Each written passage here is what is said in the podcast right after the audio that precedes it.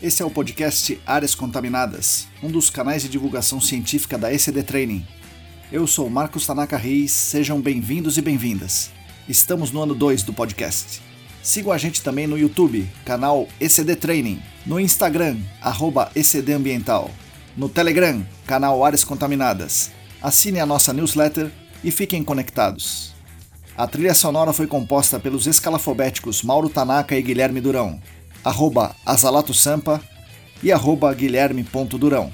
Nossa missão é fornecer conteúdo de qualidade para que vocês ganhem poder pelo conhecimento e ao mesmo tempo dar voz às pessoas do GAC, reconhecendo seu papel e importância pessoal e profissional. O podcast Áreas Contaminadas é um espaço aberto e democrático com opiniões diversas sobre temas ligados ao gerenciamento de áreas contaminadas e ao meio ambiente. Todos e todas são bem-vindos.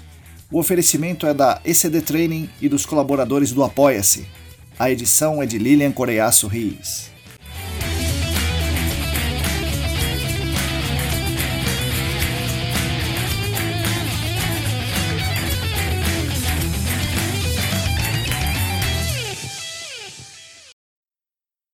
Olá!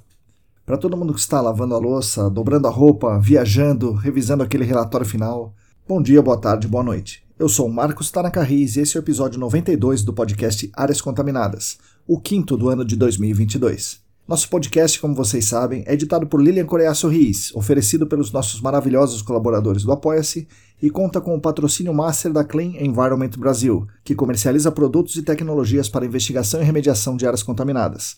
Acesse o site da Clean, www.clean.com.br.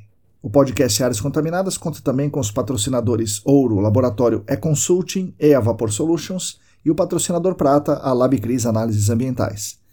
Agradeço demais a companhia de todas e todos vocês. É uma grande honra para mim ter vocês aqui conosco, nos cedendo seu valioso tempo e sua valiosa atenção. Como vocês já sabem, os nossos canais são mantidos com a ajuda financeira dos nossos colaboradores no Apoia-se.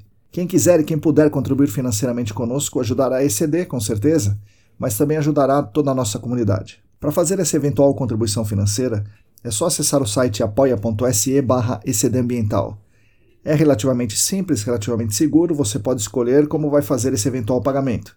Se é com boleto, se é com cartão, etc. A transação é segura como qualquer outra compra online, e mensalmente o Apoia-se faz essa cobrança, sem muita dor de cabeça. Gostaria de deixar público meus agradecimentos aos nossos colaboradores que querem e que podem contribuir com a nossa ideia de compartilhar conhecimento sobre gerenciamento de áreas contaminadas, sobre meio ambiente, ciência, economia e de construir um mundo melhor e mais justo para todas e todos. Os nossos atuais apoiadores financeiros são os seguintes: Ábila de Moraes, Alisson Dourado, Alain Humberto, Atila Pessoa, Augusto Amável, Beatriz Lucasac, Bruno Fiscuc, Bruno Baltazar, Bruno Bezerra, Bruno Bonetti, Calvin Ost, Cristina Maluf, Daiane Teixeira, Diego Silva, Fabiano Rodrigues, Felipe Ferreira, Heitor Gardenal, Heraldo Jaquete, Gilberto Vilas Boas, Guilherme Corino, João Paulo Dantas, José Gustavo Macedo, Joyce Cruz, Juliana Mantovani, Larissa Macedo, Leandro Freitas, Leandro Oliveira, Lilian Puerta, Luana Fernandes, Luciana Vaz, Marina Mello, Mariluz Gomes, Paulo Negrão, Rafael Godoy, Renato Kumamoto, Roberto Costa, Rodrigo Alves, Sérgio Rocha, Solene Sampaio, Tamara Dias, Tatiana Citolini, Thiago Soares, Wagner Rodrigo, William Taqui e mais oito apoiadores anônimos. Muito obrigado a vocês que são os principais responsáveis pela manutenção dos nossos canais de divulgação.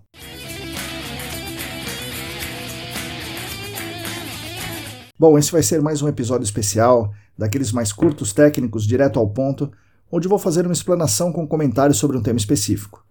Não custa lembrar, essa é uma ideia muito boa de Celine Coutinho e Larissa Macedo. Muita gente me disse que esse tipo de episódio mais técnico e assim direto ao ponto é importante para ajudar as pessoas, falando de temas que nem todos têm acesso facilitado. Então a ideia está sendo intercalar as entrevistas com esses episódios mais curtos, técnicos. E aí gostaria que vocês me sugerissem temas, abordagens, textos, etc, para a gente falar por aqui, tá? Antes do episódio em si, eu gostaria de dar uns recados importantes. Continuam abertas as inscrições para os dois cursos de pós-graduação do SENAC. Como todo início de ano, as inscrições estão abertas para a turma de remediação de áreas contaminadas, a nona turma. Esse curso tem duração de um ano e aulas presenciais aos sábados e online um dia da semana à noite. A nossa tentativa vai ser fazer as aulas presenciais serem híbridas de qualquer modo, né? mesmo sem pandemia, ou seja, com a possibilidade do aluno acompanhar presencialmente ou virtualmente. A novidade desse ano é que estão abertas também as inscrições para o processo seletivo da 22ª turma do Gerenciamento de Áreas Contaminadas. Normalmente esse curso abre inscrições no segundo semestre. Dessa vez abriremos para começar as aulas agora, no primeiro semestre. O curso já é tradicional, tem duração de um ano e meio com aulas presenciais aos sábados. Também nesse curso a tentativa será fazer as aulas teóricas com a possibilidade de acompanhamento presencial ou online. Mas, tanto em um curso quanto outro, as práticas serão sempre presenciais. Se quiserem e puderem, junte-se a nós do SENAC. Eu sou um pouco suspeito para falar, é claro, mas é realmente um curso muito bom e eu acredito que faça muito a diferença para sua atuação profissional. As informações estão no site do SENAC, sp.senac.br.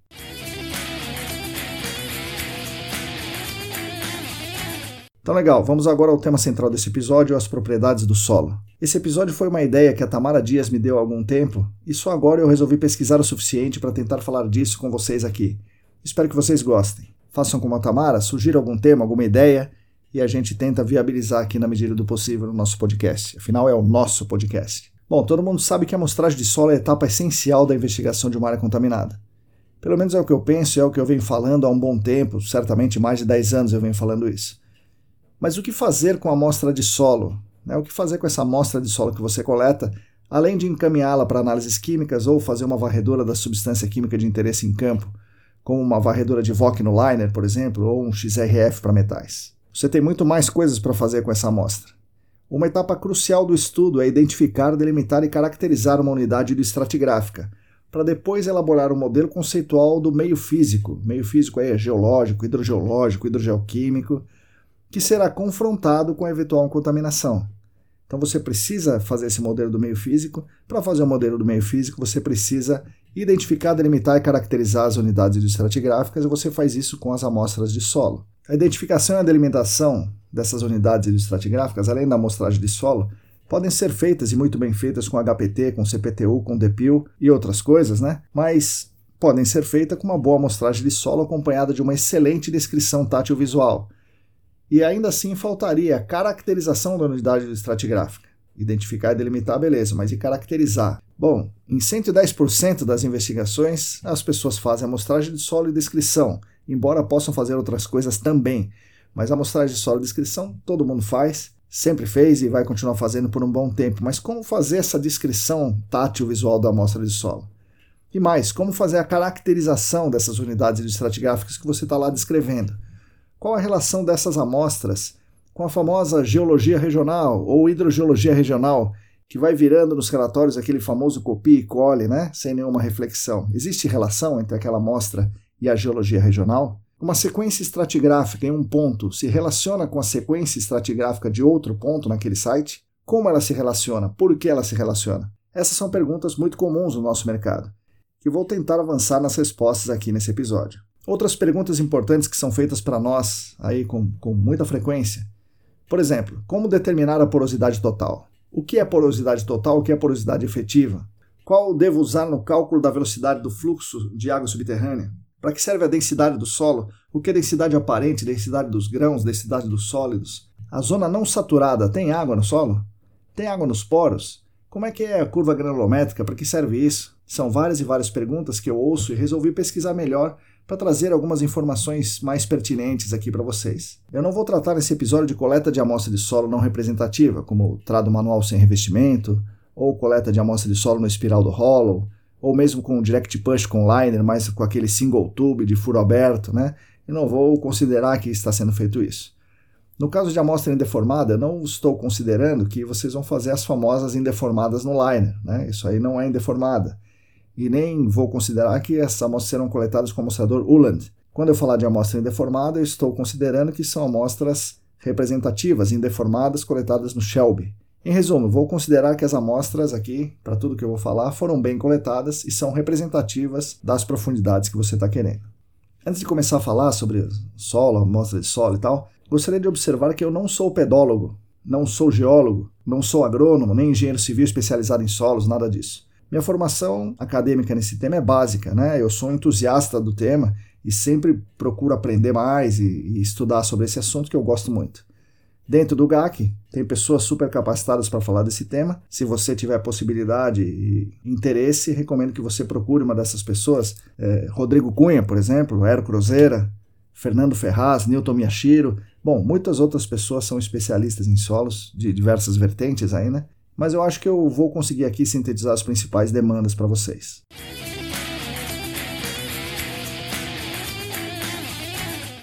Bom, primeiro de tudo, por que temos que olhar para o solo em uma investigação de áreas contaminadas se a nossa grande preocupação é com a água subterrânea, tanto a proteção da água subterrânea quanto à concentração obtida nesse meio. As razões são inúmeras, já abordamos aqui muitos episódios, mas uma delas eu vou repetir aqui para vocês, e vou repetir muitas vezes. A água subterrânea não está em um imenso lago subterrâneo, não está num rio gigante que corre aqui em subsuperfície. Parece meio bobo que eu estou falando aqui, né? Mas muita gente aí no mundo, né, fora da nossa área, alguns dentro da nossa área, realmente muita gente pensa que o aquífero é um mar subterrâneo.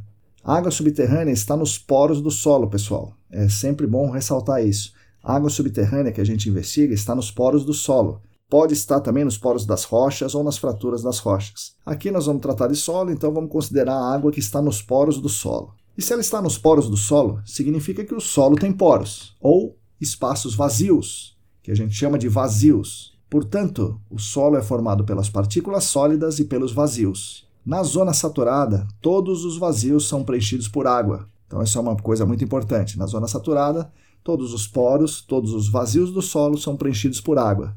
Na zona não saturada, parte dos vazios tem água, parte tem ar. Por isso, falamos em investigação do ar do solo como um dos meios a ser investigado. Ou seja, nós vamos investigar os vazios do solo na zona não saturada que tem ar. Mas, em resumo, algo muito relevante é entendermos que o solo é formado por sólidos, ar e água. E também outra coisa relevante: a água subterrânea que a gente investiga com tanto afinco é essa água aí, que está nos poros do solo, fazendo suas interações com os demais componentes do solo. Mas vamos lá, o que é solo no nosso entendimento e de onde ele vem? Vamos começar pela origem do solo. De acordo com isso, com a origem do solo, o solo pode ser residual, transportado ou orgânico. E eu vou falar algumas definições que são muito importantes para compreendermos certas coisas que falamos no dia a dia.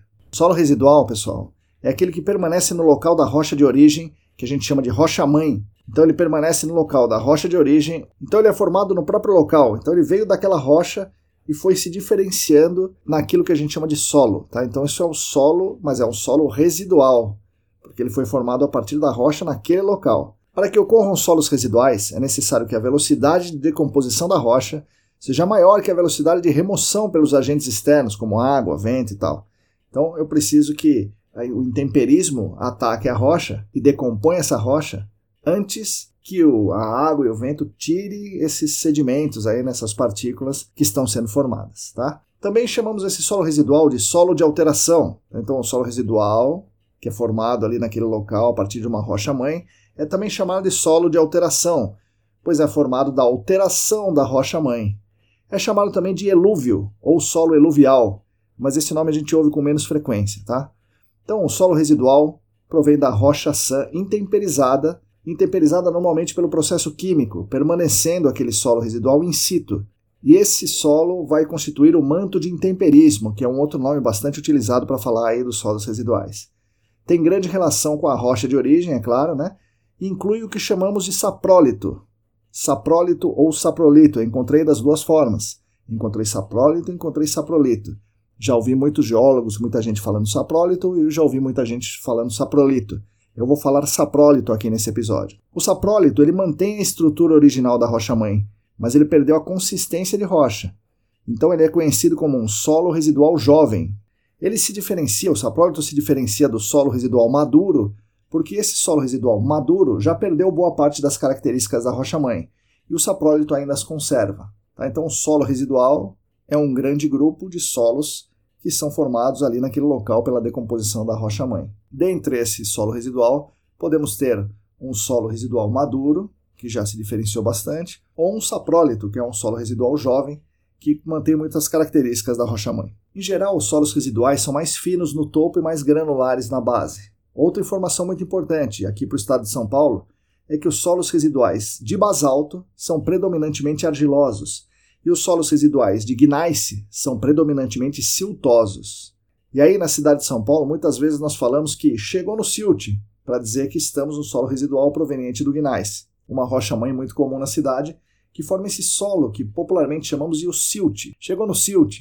Silt é o solo residual, no caso da cidade de São Paulo, um solo residual formado a partir do gneiss. Não só do gneiss, né, de outras rochas, mas que, que formam aí os, o solo residual siltoso.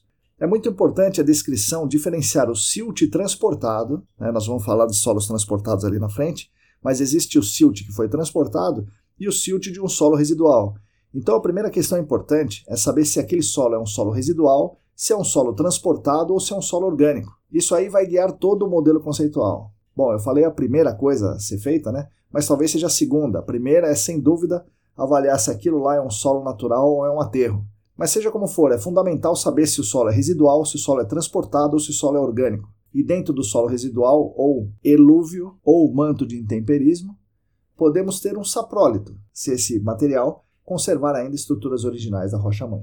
Outra coisa interessante é que nas regiões de clima temperado não há muito intemperismo, por isso o manto de intemperismo é pouco espesso, ou seja, quase não há solos residuais, ou pelo menos não há solos residuais com as características dos nossos. E aí isso torna o transporte de contaminantes aqui no Brasil muito mais complexa do que nas principais referências que nós temos, Estados Unidos, Canadá, Alemanha e tal. O que eu quero dizer com isso? Ferramentas de investigação e técnicas de remediação muito aplicadas em regiões temperadas nem sempre são aplicáveis aqui no Brasil por conta dos solos residuais espessos, do manto de intemperismo, dos saprólitos. Tá? Então a gente tem que levar isso em consideração quando a gente vai usar uma tecnologia. Bom, muito bem, falei dos solos residuais, agora vou falar dos solos transportados. Como o nome diz, eles não têm origem naquele local, eles tiveram fontes diversas. Então a rocha-mãe sofreu intemperismo e os sedimentos foram transportados para formar esse novo solo. Esse transporte pode ser basicamente por geleiras, ventos por diferença de altura de um talude ou pela água. Os sedimentos transportados por gravidade, devido à diferença de cota entre dois pontos, né, então diferença de altura de um talude, esses sedimentos transportados ele vai de cima para baixo, né, então ele se localiza na base de uma elevação. E esses sedimentos transportados na base de uma elevação são chamados solos coluvionares. Solos coluvionares são bem graduados, né, então tem uma diferença bem grande entre os finos e os, e os grossos, né? com ampla variação das dimensões de partículas. Normalmente a fração grossa mantém a forma original, tá? devido à pequena distância do transporte. Então os grãos mais grossos são mais angulosos em solos coluvionares. E quando os sedimentos são transportados pela água, há uma seleção, e os sedimentos maiores são depositados a uma distância menor da fonte. E os sedimentos menores, mais finos, vão mais longe, a uma distância muito maior do local do início do transporte.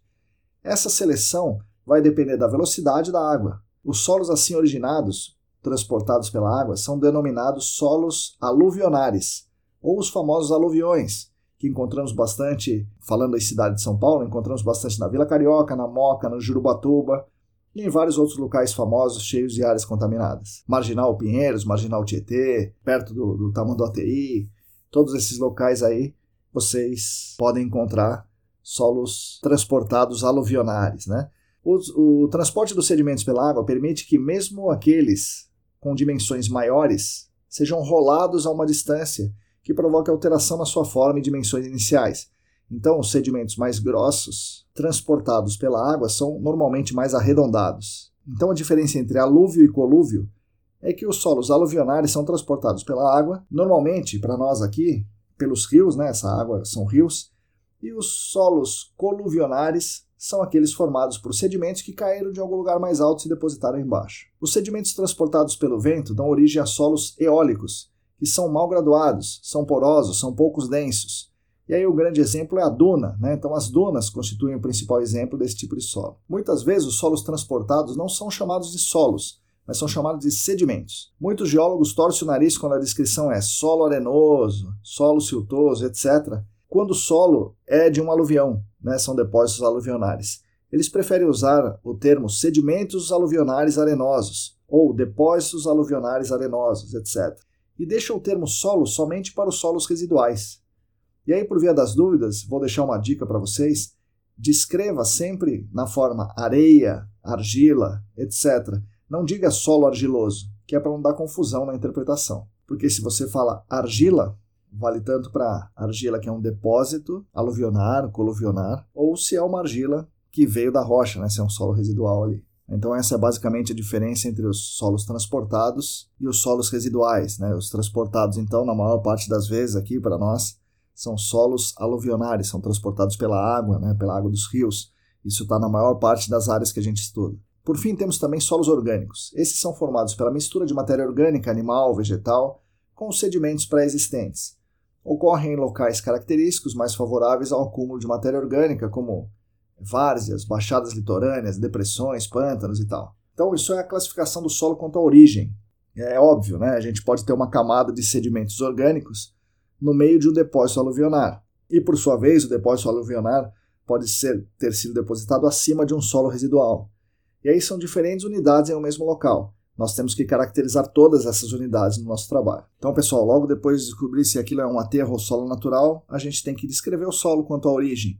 Se é um solo residual, se é um solo orgânico ou se é um solo transportado. E se for transportado, é um coluvionar ou um solo aluvionar. Quando você for descrever, não diga solo argiloso, diga argila, que é mais fácil para você e para todos os outros que vão interpretar o que você está escrevendo.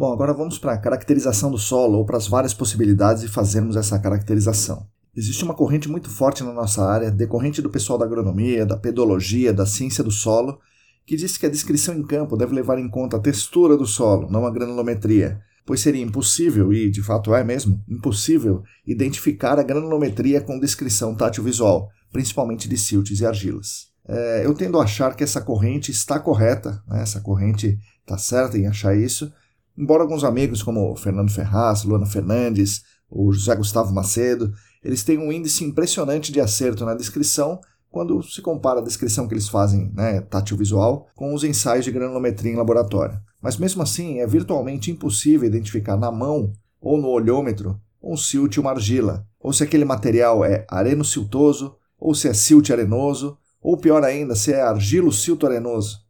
Além da impossibilidade da gente diferenciar os siltos das argilas na mão, existe uma variação de porcentagem desses materiais, o que atrapalha muito a precisão da descrição tátil visual. Então a ideia de identificar inicialmente pela textura é interessante. Um solo, um sedimento de textura fina, que seriam as argilas e os siltes, textura média, que seriam areia fina, areia média, e textura grossa, que seriam areias grossas e pedregulhos. Ou usar algo como textura fina, né, para representar o silt e argila, e diferenciar as areias finas, médias e grossas e pedregulhos, né, da maneira como a gente consegue fazer isso com o tátil visual. Enfim, essa seria uma sugestão.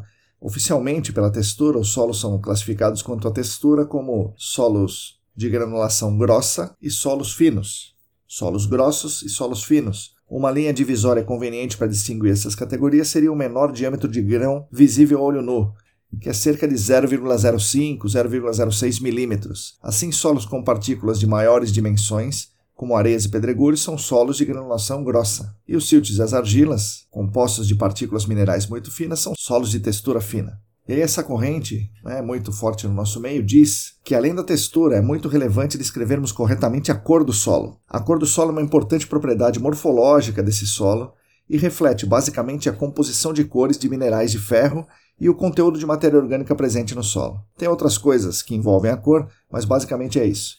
A cor de um horizonte ou de uma camada ou de uma unidade do estratigráfica podem ser relativamente uniformes ou apresentar misturas de diferentes cores. A intensidade da cor de um solo oferece indicação da presença de matéria orgânica e a presença de manchas variegadas ou cinzentas pode indicar a presença de impedimento à drenagem matizes avermelhadas ou amarelas, sugere a presença de óxidos de ferro, que por sua vez são indicadores de boa permeabilidade. A cor do solo é facilmente, facilmente mais ou menos, né, mas ela é relativamente fácil de se determinar em campo pela comparação visual da amostra seca e da amostra úmida utilizando a carta de Mansell. E aqui, mais uma vez, não é para a gente descrever a cor do solo baseado no nosso achismo, no que eu estou achando que aquela cor significa.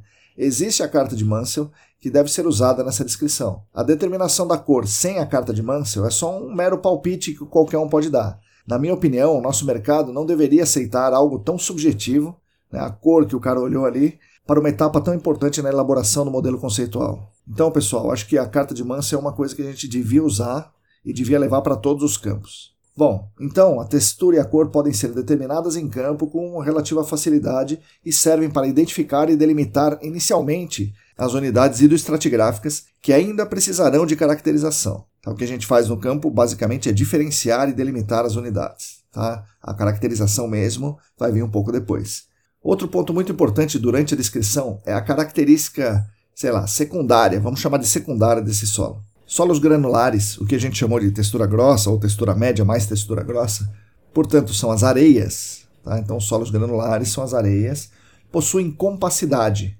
Então, a característica compacidade é, é exclusiva das areias. Só as areias possuem compacidade, que pode ser determinada em ensaios de laboratório, mas podem fazer parte da descrição tátil visual inicial. E aí, quanto à compacidade, a areia pode ser fofa, quando ela é pouco compacta, medianamente compacta ou compacta. Então, existe areia fofa, existe areia medianamente compacta e existe areia compacta.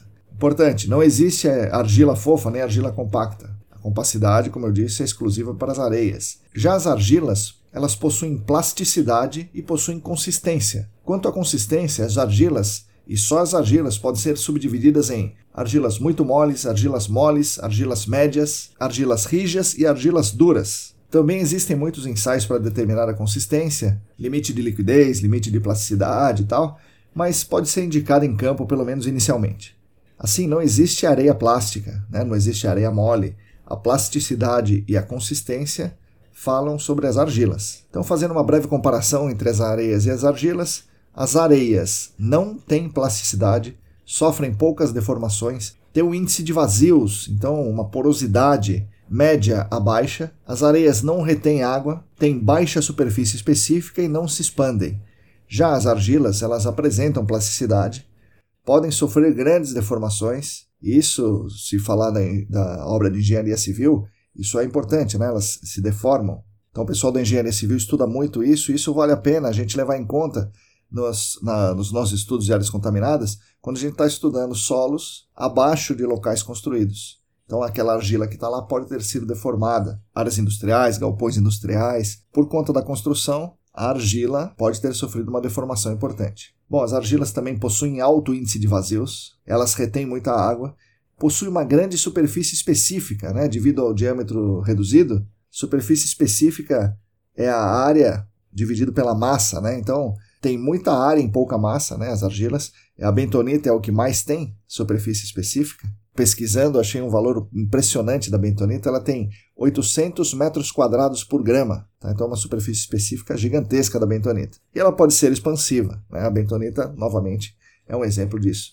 Bentonita, vale lembrar, o nome do mineral é Montemorlinonita, tá? mas a bentonita que a gente usa tem essas características que eu acabei de falar. A superfície da partícula da argila mineral possui carga elétrica negativa. As atividades, né, a gente chama de atividade, atividade física e química decorrente dessa carga elétrica aí da superfície, constitui a chamada atividade da superfície do mineral. Então, uma argila muito ativa, ela tem é, possibilidade de, de, de realizar trocas físicas e trocas químicas, decorrentes dessa carga elétrica negativa que ela tem na superfície. Quanto maior a superfície, obviamente, maior a atividade da argila. Né? Isso tem um impacto importante nessa atividade né, física e química, e essa atividade vai se refletir, vai ter um impacto no armazenamento, né, na retenção dos contaminantes, da água também, né, da água também, mas principalmente dos contaminantes, interagindo com essa superfície específica elevada das argilas. A plasticidade da argila é a propriedade que a argila tem de ser moldada sob certas condições de umidade, sem variação de volume, sem ruptura, né, sem aquelas gretas. É, existem classificações quantitativas, né, como eu falei, determinadas em laboratório, da plasticidade da consistência, mas vou falar aqui de alguns conceitos mais relevantes, que quando a gente é, mais qualitativos, que a gente pode levar em campo, né, pode utilizar em campo para dizer se a argila é plástica, não é plástica, se é mole, se é, se é rígida e tal. As argilas muito moles são as argilas que estão no estado líquido, que escorrem com facilidade entre os dedos. Argilas moles estão no estado plástico, facilmente moldadas pelos dedos. Argilas médias estão no estado plástico, mas apresentam mais resistência para serem moldadas. Argila rija ainda está no estado plástico, mas requer muito esforço para ser moldada. As argilas duras não podem ser moldadas, não apresentam comportamento plástico. E para vocês terem uma ideia, né, quando a gente está fazendo ensaio de campo, solo mole é, é aquele com N do SPT menor que 2. E alguns autores dizem que o solo mole é quando o N do SPT é menor que 4. Né, aquela coisa da, da, do limite de segurança do cara, né? Mas na teoria, com apenas dois golpes para avançar, né, isso seria um solo mole.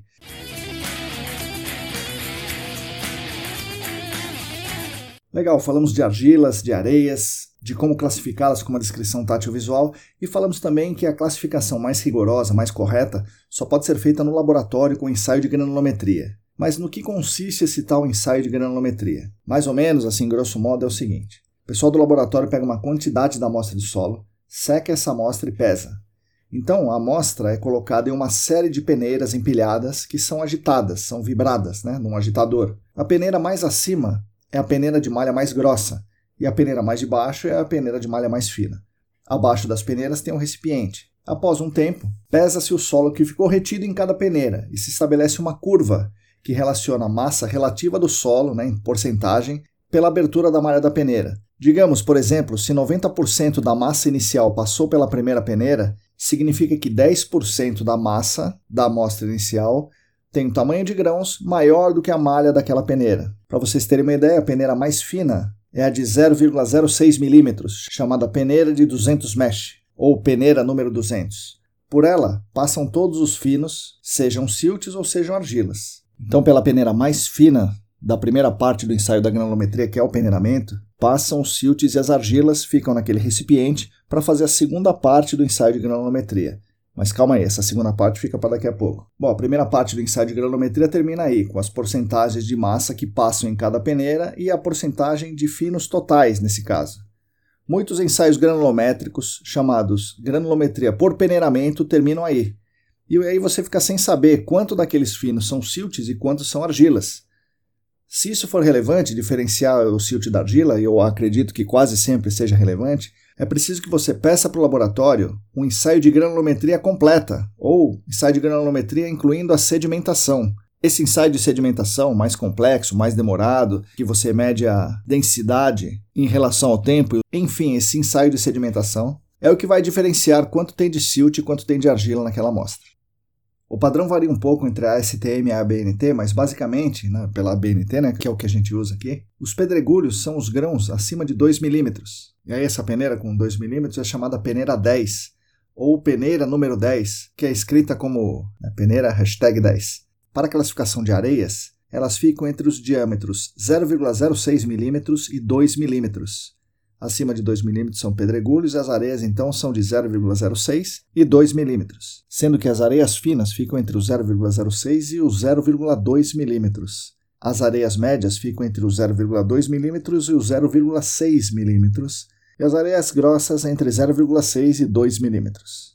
Bom, só para ter uma ideia, os nossos pré-filtros comerciais é, que a gente usa, que compra né, para instalar posto de monitoramento, os pré-filtros mais usados são de 1 a 2 mm ou de 0,6 a 1,5 mm, sendo, portanto, areias grossas. Tá? Então, o pré-filtro que a gente usa normalmente são areias grossas.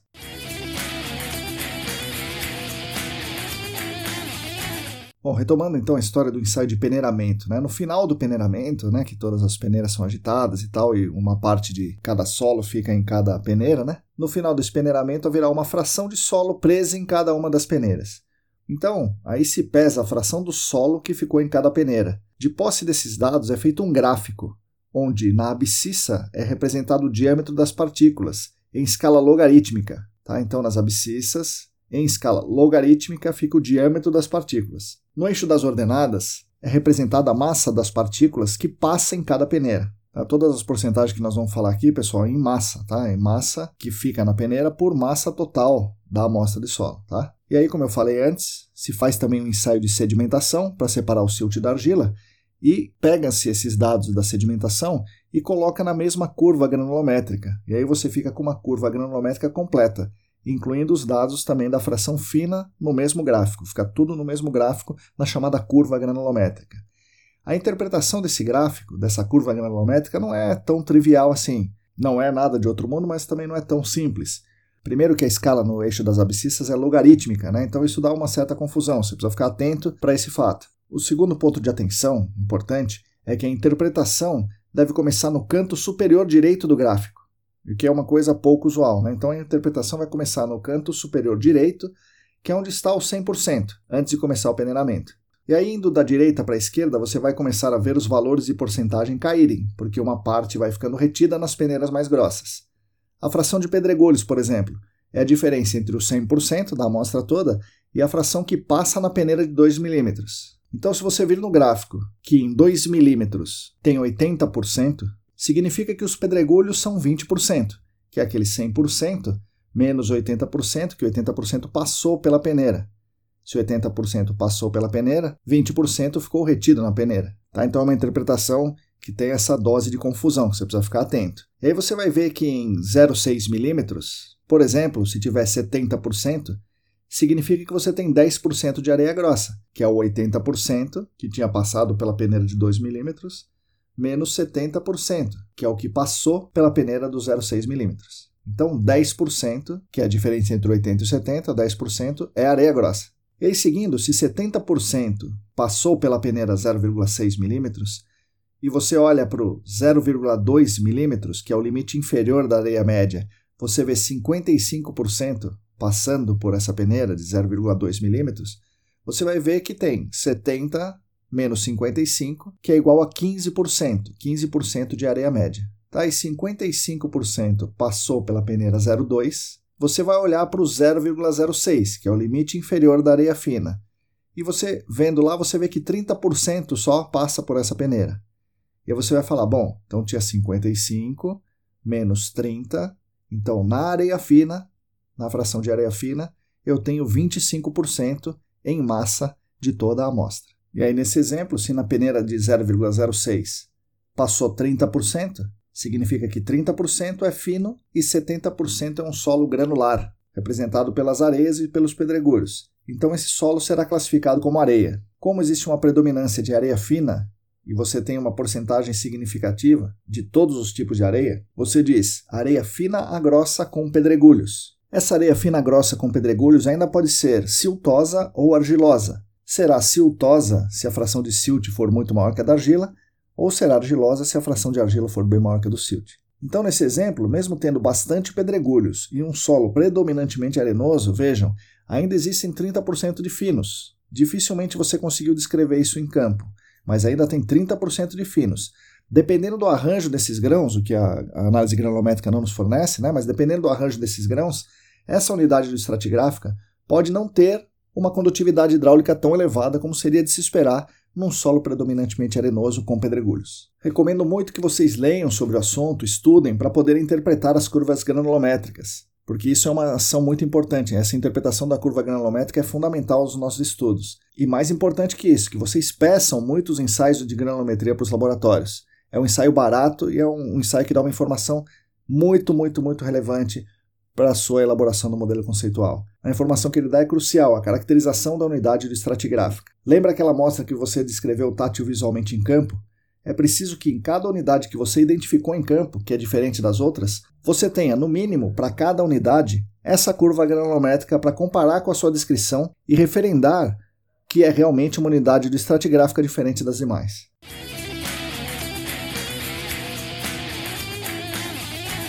Com a curva granulométrica, pessoal, além das, da classificação entre areia, siltes, argilas e tal, você ainda pode classificar aquele solo como bem graduado, quando a distribuição é mais ou menos uniforme entre as partículas, ou você pode só considerar as areias, né, a fração de areia, e chamar a areia de bem graduada, quando a distribuição é mais ou menos uniforme entre as areias. E o solo vai gradando do grosso para fino. Então tem partículas grossas, partículas finas, tem de tudo ali. Então um solo bem graduado é que tem uma distribuição mais ou menos uniforme entre vários tipos de partículas. Solos homogêneos, ou solos também chamados de mal graduados, são aqueles solos, ou se você estiver falando só de areia, são aquelas areias que têm a distribuição mais concentrada em uma fração. Seria uma areia fina homogênea, por exemplo, se 70% das partículas ficarem na faixa da areia fina. Em alguns sistemas de classificação, vocês vão ver as notações W né, para well graded, para bem graduado. Né? Então, W, você coloca o W, e P, poorly graded, ou mal graduado. Então, o W significa bem graduado, quer dizer que tem uma distribuição uniforme entre as partículas, e o P quer dizer que ele é mal graduado, então as partículas se concentram em uma faixa. E aí, da curva granulométrica, nós tiramos alguns parâmetros que são importantes, muito importantes para muitas coisas, entre elas para a instalação de pós de monitoramento, que são os diâmetros, tá? os diâmetros especiais. Os índices que se fala do diâmetro, né? o diâmetro é D, e daí tem um índice, D10, D20, D50, D60. Esses índices são referentes às porcentagens menores do que aquele referido diâmetro. O D60, por exemplo, é o diâmetro que 60% das partículas passam por ele. Então é o diâmetro que tem 60% das partículas menores que ele. O D40 é o diâmetro em que 40% das partículas são menores que ele. O D30 é 30%, o D10, 10% das partículas somente tem um diâmetro menor que o dele. O D10 é um diâmetro bem especial que é chamado diâmetro efetivo. Tá? Qual é o diâmetro efetivo daquele solo? É o D10. Então, nesse caso, o D10, que é o diâmetro efetivo, apenas 10% das partículas do solo tem diâmetro inferior àquele. Tem um outro índice interessante, é o coeficiente de uniformidade, que é a divisão do D60 pelo D10. Coeficientes de uniformidade menores que 3 significam que um solo é homogêneo, pouco graduado, ou P.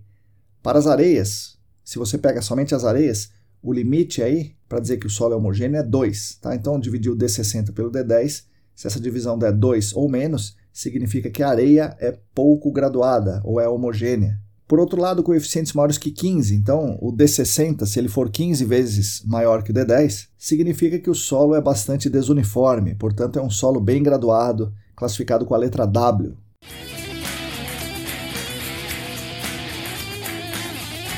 E aí, pessoal, por fim, eu vou falar de alguns índices do solo e de algumas de suas relações. Isso é para vocês se acostumarem com os nomes e saberem o que pedir para o seu laboratório de solos.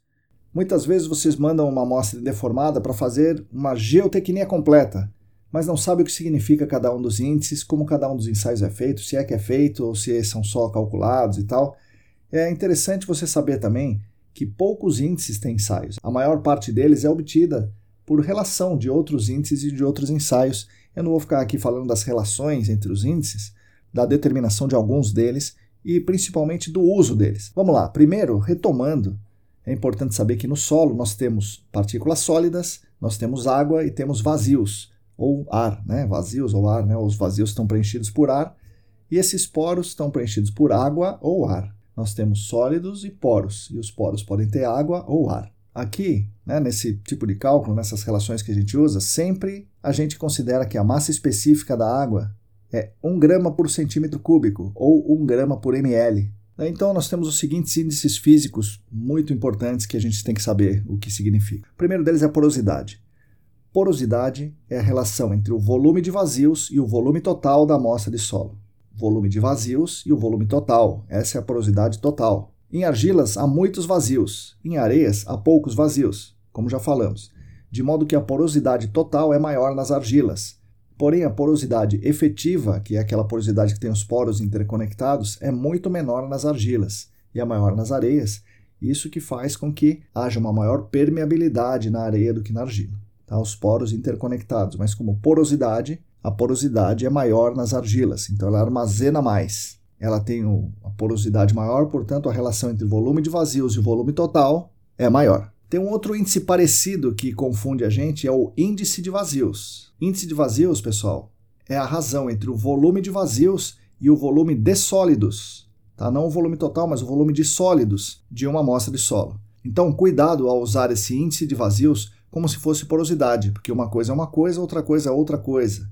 Pode ser que o índice de vazios seja maior que 1. Né? Então, se os seus vazios forem tiver mais vazios em volume do que sólidos, você tem um índice de vazios maior que 1. Isso não acontece na porosidade.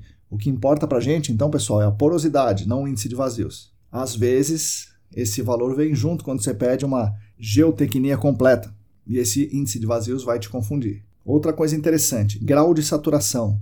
O grau de saturação de um solo indica a porcentagem de seu volume de vazios preenchidos por água. Um solo saturado tem 100% dos poros preenchidos por água. E aí, pessoal, tem o teor de umidade, Atenção nisso, o teor de umidade é a relação entre o peso de água e o peso dos sólidos em uma amostra de solo. Veja novamente, é o peso dos sólidos. O teor de umidade, então, pode ser maior do que 1, e o grau de saturação não. Tá? Então, o grau de saturação é uma coisa, teor de umidade é outra. Atenção para esses resultados que te entregarem, né? que você precisa interpretar corretamente. Nós temos também o peso específico. Peso específico é muito interessante e muito importante. Tem vários tipos de peso específico. O primeiro peso específico que nós vamos falar é o peso específico natural. O peso específico natural, que é a relação entre o peso total da amostra e o volume total da amostra, considerando todas as três fases. E é o que podemos chamar de densidade da amostra, né? a gente fala popularmente como a densidade. Qual é a densidade daquele solo?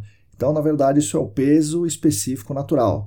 Relação entre a massa total da amostra, o peso, né, na verdade, ensaios de mecânica do solo, eles levam em conta o peso específico, né, o peso da amostra, não a massa, mas na verdade é o peso da amostra por seu volume total. Então isso é importante porque é o valor que a gente usa para estimar a massa de solo removido a ser destinado a um aterro. Tá? Então a gente precisa do peso específico natural. Temos também o peso específico dos sólidos. Peso específico dos sólidos é a relação entre o peso dos sólidos e o volume dos sólidos da amostra de solo. Às vezes, esse peso específico dos sólidos é chamada densidade dos grãos ou densidade dos sólidos. É um valor que varia pouco, oscilando entre 25 e 29 kN por metro cúbico, ou se a gente transformar isso em massa, né, vai ficar em 2,5 a 2,9 gramas por centímetro cúbico. Isso, peso específico dos sólidos, é utilizado para o cálculo da massa retida, tá, pessoal? Peso específico dos sólidos, então, é, uma, é um índice muito, muito importante para os estudos de gerenciamento de áreas contaminadas. Bom, nós temos também o peso específico aparente seco. Então, quando o solo se encontra na condição seca, ou seja, totalmente sem água, né, o grau de saturação zero, o seu peso específico é definido como o peso específico aparente seco. Basicamente, é a razão entre o peso dos sólidos e o volume total da amostra. Temos também a massa específica aparente, né, que é obtida pela razão entre a massa total e o volume total, que é análogo então ao peso específico natural. Então você pode, é, às vezes você pode ver isso como massa específica aparente. A massa específica aparente é a relação entre a massa total e o volume total. Existem outros índices, é claro, mas esses são os principais é aí que precisamos muito saber para fazer os nossos estudos, né?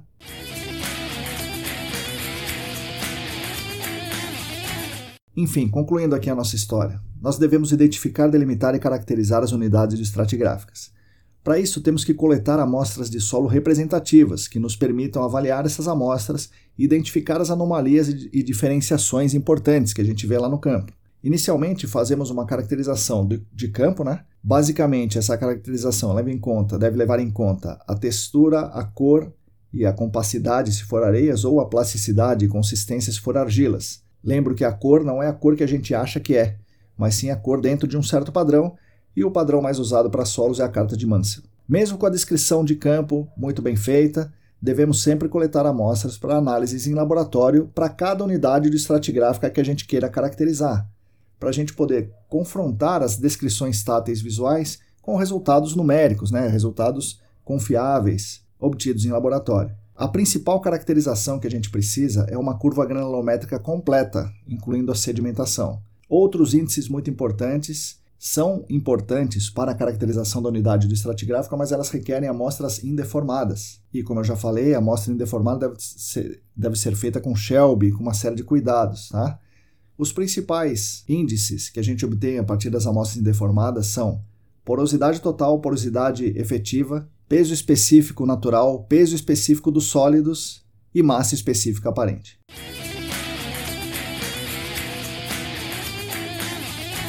Então, meus amigos e minhas amigas, é isso aí. Espero que eu tenha ajudado vocês a entender um pouco melhor dos índices do solo, das caracterizações, o que a gente precisa fazer para elaborar um bom modelo conceitual a partir do meio físico. Agradeço mais uma vez a atenção de todas e todos vocês. Espero sinceramente que vocês tenham gostado desse episódio. Aguardo aqui as suas críticas, suas sugestões, seus comentários, suas opiniões, etc.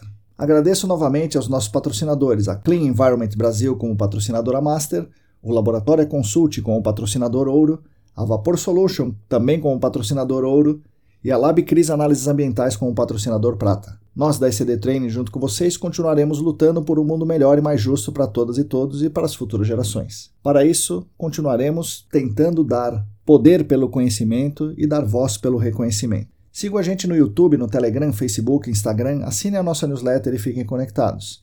Somos atualmente em 488 assinantes da newsletter, 406 inscritos no nosso canal do Telegram, 910 inscritos no canal do YouTube. Olha só, 910, estamos quase no mil. 847 seguidoras e seguidores no Instagram e 48 apoiadores financeiros no Apoia-se. Repetindo, se você quiser e se você puder, contribua financeiramente conosco no Apoia-se Basta acessar o site apoia.se barra A todas e todos vocês, muito obrigado e até a semana que vem.